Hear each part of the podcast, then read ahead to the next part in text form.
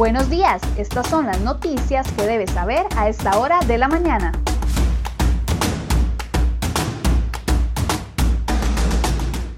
7 con 22 minutos de la mañana, muy buenos días, gracias por acompañarnos en Cere Hoy Noticias. Vamos de inmediato con las informaciones que hemos preparado para ustedes el día de hoy en la portada de cerehoy.com.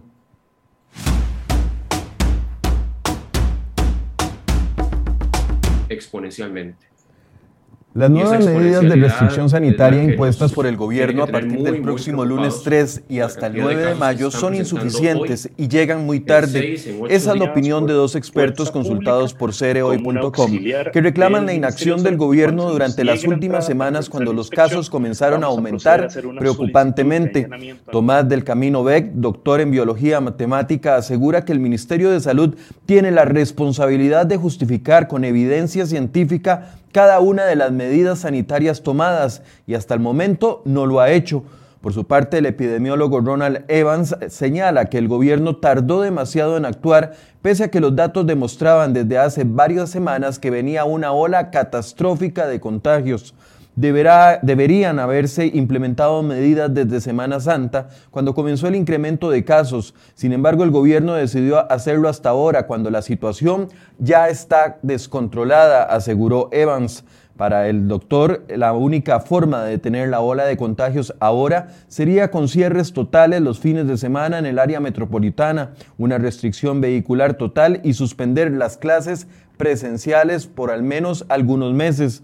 Este jueves el país reportó 2.781 casos nuevos, hay 872 personas hospitalizadas y de ellas en las, unidades de cuidados intensivos están al tope con 372 pacientes.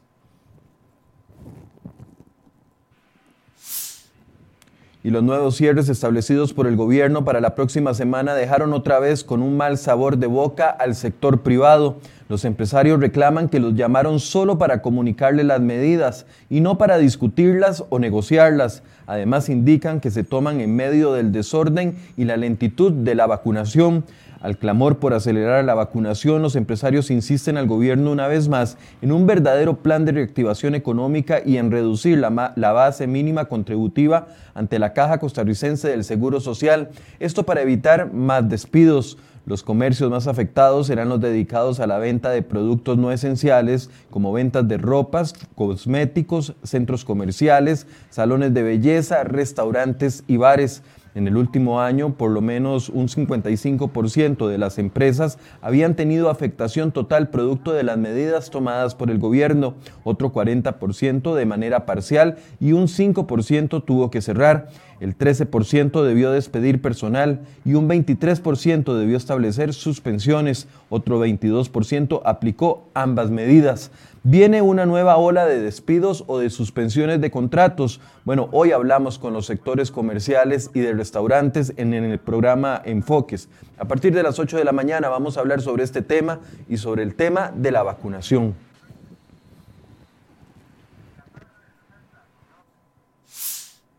Y el gobierno planteará una modificación a la ley para que en eventos privados que atenten contra la salud pública puedan realizarse allanamientos y suspenderlos de inmediato todas las actividades. El ministro de Salud, Daniel Salas, anunció este jueves que se está trabajando desde el Poder Ejecutivo para realizar el cambio en el artículo 347 de la Ley General de Salud. Salas aseguró que una posible variación vendría a facultar a las autoridades de salud para intervenir actividades privadas con mayor agilidad sin necesidad de un juez. El pasado fin de semana se dio un claro ejemplo. Una pareja realizó una boda con más de 300 invitados en Fraijanes de Alajuela y un juez no autorizó el ingreso de las autoridades para suspender la actividad. A partir de esta noche, la Fuerza Pública anunció que va a intensificar los operativos para detectar fiestas y bares clandestinos y tratar de evitar que la situación que atraviesa el país siga empeorando.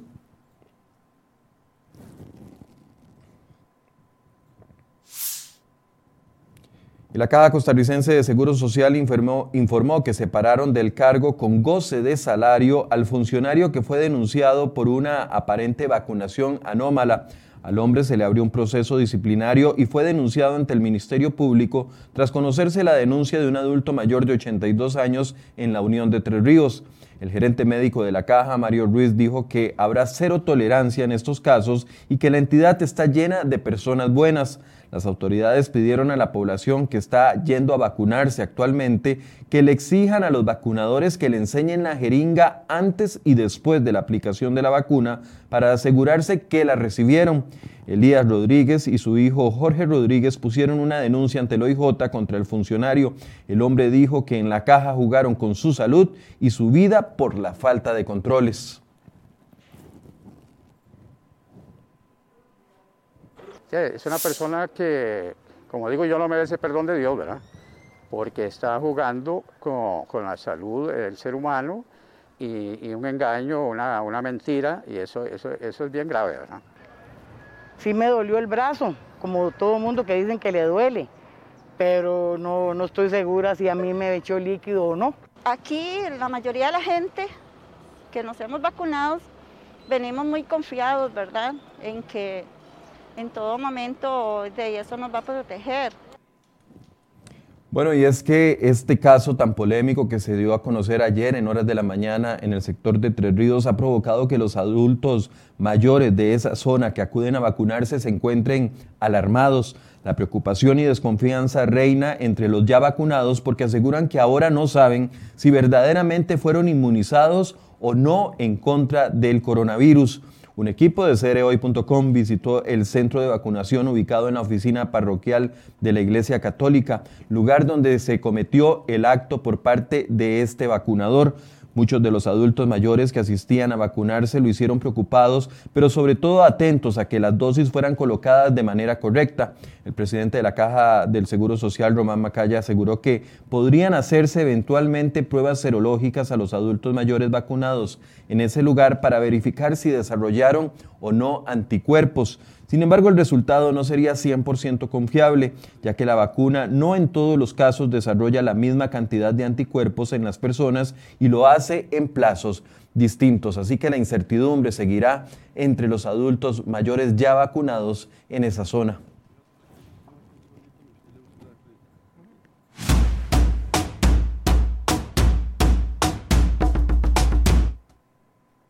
Sucesos de las últimas horas, un motociclista perdió la vida tras chocar contra dos trailers la noche del jueves en Limón sobre la ruta 32. El accidente se reportó minutos antes de las 10 de la noche frente a la bomba Borocho, según la Cruz Roja. Al parecer el hombre de 40 años perdió el control de la moto, se estrelló contra un tráiler y luego quedó incrustado en la parte frontal de otro furgón. La víctima sufrió serias heridas que le costaron la vida en el lugar. Cuando los cruzrojistas llegaron a la escena ya no presentaba signos vitales y el caso quedó a cargo del OIJ. Además, dos mujeres resultaron gravemente heridas tras ser atropelladas la noche del jueves en Jacó y también en Nicoya. Las identidades de las víctimas no trascendieron ni tampoco las causas de los atropellos. Bueno, y ojo a esto, una vez más, recurrir al silencio como suele ser su estrategia cuando los cuestionamientos lo tienen contra las cuerdas. Esa fue la respuesta del presidente Carlos Alvarado luego de que los diputados de la comisión investigadora del caso de la UPAT lo responsabilizaran este jueves por la creación de la polémica unidad en Casa Presidencial. Además, los legisladores exigieron incluir dentro de la investigación penal que lleva el Ministerio Público y el OIJ al actual ministro de Seguridad, Michael Soto, y a la, ministra de Planificación, Pilar Garrido. Este medio le hizo la consulta a los tres, tanto al presidente como a los ministros, para una reacción. Sin embargo, los tres acudieron al silencio para no hablar del tema. De los siete diputados que integran esa comisión, seis firmaron el informe con esas solicitudes al Ministerio Público y con la responsabilidad del presidente Alvarado. Y solamente la precandidata presidencial del PAC, Carolina Hidalgo, votó en contra. Ahora estos informes pasarán al plenario legislativo para su discusión y votación en las próximas semanas.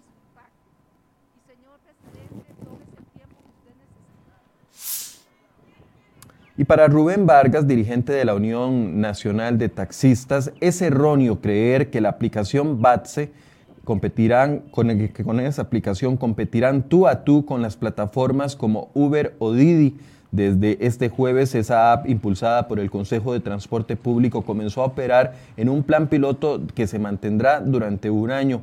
Pese a que es obligatorio que todos los concesionarios y conductores se registren, el uso de la plataforma para ofrecer servicios será opcional.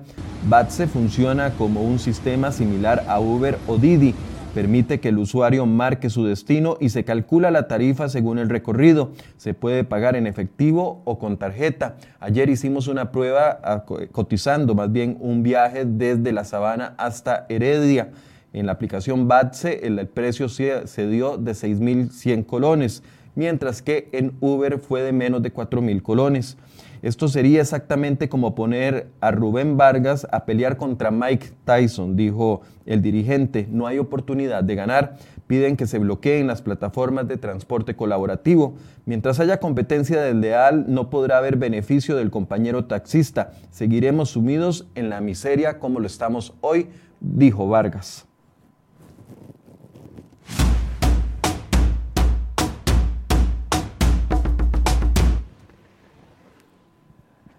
Bueno, y sacará de sus arcas más de 98 millones de dólares, es decir, unos 60 mil millones de colones para su nuevo proyecto Estrella, ahora la Terminal del Pacífico.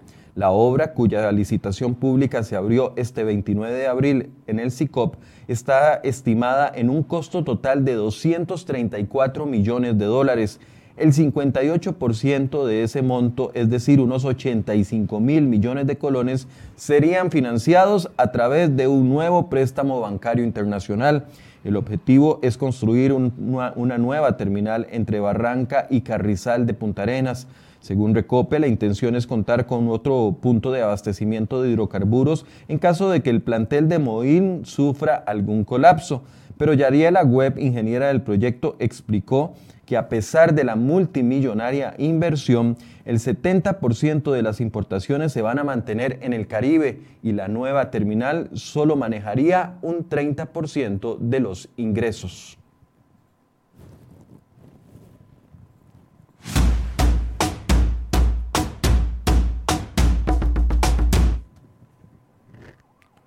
Bueno, y estas imágenes conmocionan al mundo. La tragedia llegó a Israel durante la celebración religiosa del Lang Ba Omer este jueves.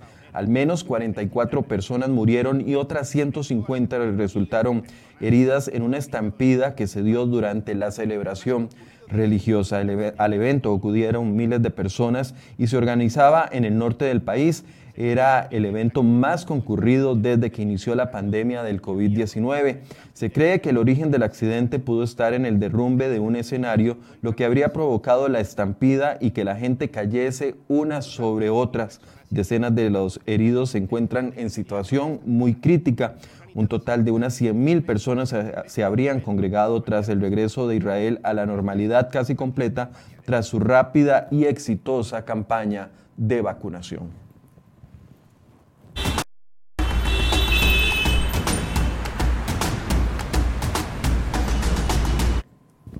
Bueno, hasta ahora hacemos un recorrido por las condiciones del tránsito, las principales carreteras del país. Recordemos que a partir del próximo lunes habrá restricción ampliada, no solo en el anillo de circunvalación, sino que esta restricción va a abarcar a 44 cantones. En nuestra eh, sección de salud de crhoy.com tenemos la lista de todos los cantones donde van a aplicarse la restricción a partir del próximo lunes y hasta el 9 de mayo, es decir, una semana después. Además, hay una buena noticia, pero que también va a generar preocupación en los eh, conductores y es que la modernización del puente sobre el río Torres en la cercanía del Hotel San José Palacio y el cambio que se va a hacer en el intercambio a la altura del Monumento del Agua va a iniciar en el mes de julio. Estas labores constructivas se van a mantener durante 12 meses. Es decir, las personas que viajen desde la sabana hasta la Uruca por la General Cañas van a tener que armarse de mucha paciencia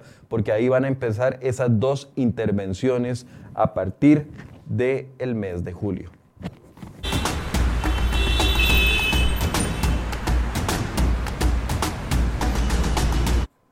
Bueno, muchos se preguntan de qué sirven las restricciones que pretende aplicar el gobierno a partir del próximo eh, lunes 3 de mayo y hasta el 9 de julio si no se controlan varias cosas. Uno, las fiestas clandestinas que se están dando, donde está confirmado que ahí se están dando los verdaderos contagios. Y también, ¿por qué no se acelera la vacunación? Eso es lo que piden los sectores que reclaman de que no los tomaron en cuenta para estas nuevas medidas. Algunos podrían generar más desempleo porque este golpe, dicen, no lo podrían soportar. A partir de las 8 de la mañana vamos a hablar con estos sectores, con los representantes de los restauranteros, de los bares y también de los comercios que van a cerrar para que nos expliquen cuál va a ser la afectación que ellos ven en su sector, si se van a crear o no más desempleo y qué piden al gobierno, por qué no se negociaron estos eh, cambios que se van a aplicar. Bueno, eso es parte de la conversación que tendremos a partir de las 8 de la mañana. Los invito para que se conecten y hagamos esta entrevista en conjunto. Muy buenos días. yes.